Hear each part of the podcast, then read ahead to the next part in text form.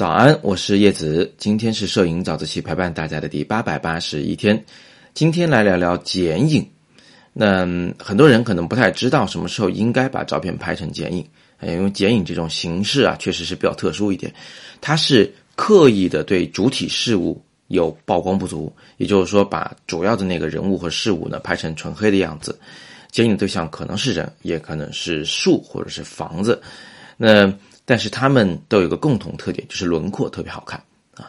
剪影效果呢，它是非常大胆的隐去了这个主要事物的内部的所有信息，比如说这个人穿什么衣服或者长什么样啊，我们都不知道。但是呢，它是通过隐藏了一些事，从而去凸显另一些事，这是剪影照片最擅长做的事情。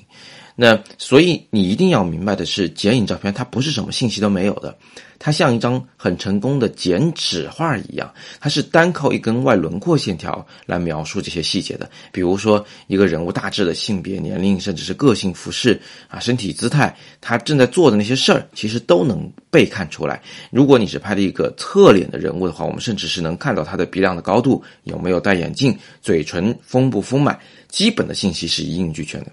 你看，所以拍剪影的成功秘诀，其实就是要把主体的轮廓特征给描述清楚。是树吗？大树、小树？什么品种？是春天还是冬天？是人吗？是大人还是小孩？男人还是女人？穿什么衣服？背什么包？他正在干些什么？这些事儿都尽量的在轮廓上讲清楚。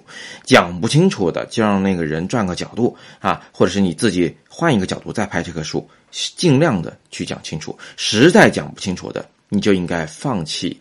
剪影的拍法，你总不能拍出一个黑影子来，我们连他是人是树，是个木桩子还是一个猴子都讲不清楚吧？那所以呢，我们什么时候不能拍剪影呢？就是讲不清轮廓时是肯定不能拍剪影。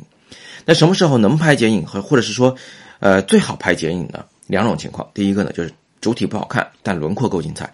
比如说你你拍这个小孩啊，大家可以往下拉，看到这张照片，小孩在玩单车，他这个小孩长得可能一般啊。但是他身体动作有特点啊，那我应该拍剪影，呀，我只要那个轮廓就够了。那如果是一个女士，她表情不自然，天生不善于面对镜头，但身材真的很棒，是吧？那我可以拍剪影啊。那个人穿着打扮非常奇怪，但是手上拿把雨伞，那个雨伞轮廓非常漂亮，哎，那我就应该拍剪影啊。这个时候我们拍剪影照片，本质上就是在取他们身上最精彩的部分，隐藏他们身上不太好的部分。那这是第一种情况啊，第二种情况呢是背景特别特别的漂亮，在这个画面里面啊，虽然主角可能还是那个人，但是呢，那个背景的重要程度甚至比这个主体还要更重要啊。那这个时候我们就应该着重去拍摄背景。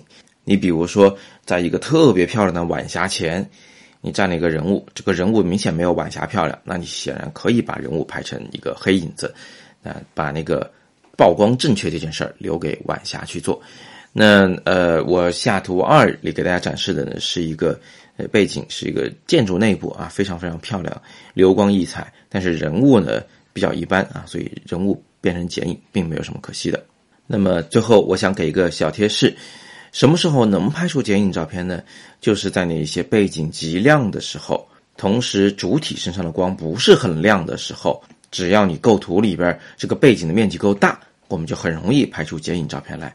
实在不够黑的话，我们可以减一点曝光补偿，让人黑下去，或者在后期处理中把这个人再弄得更黑一点。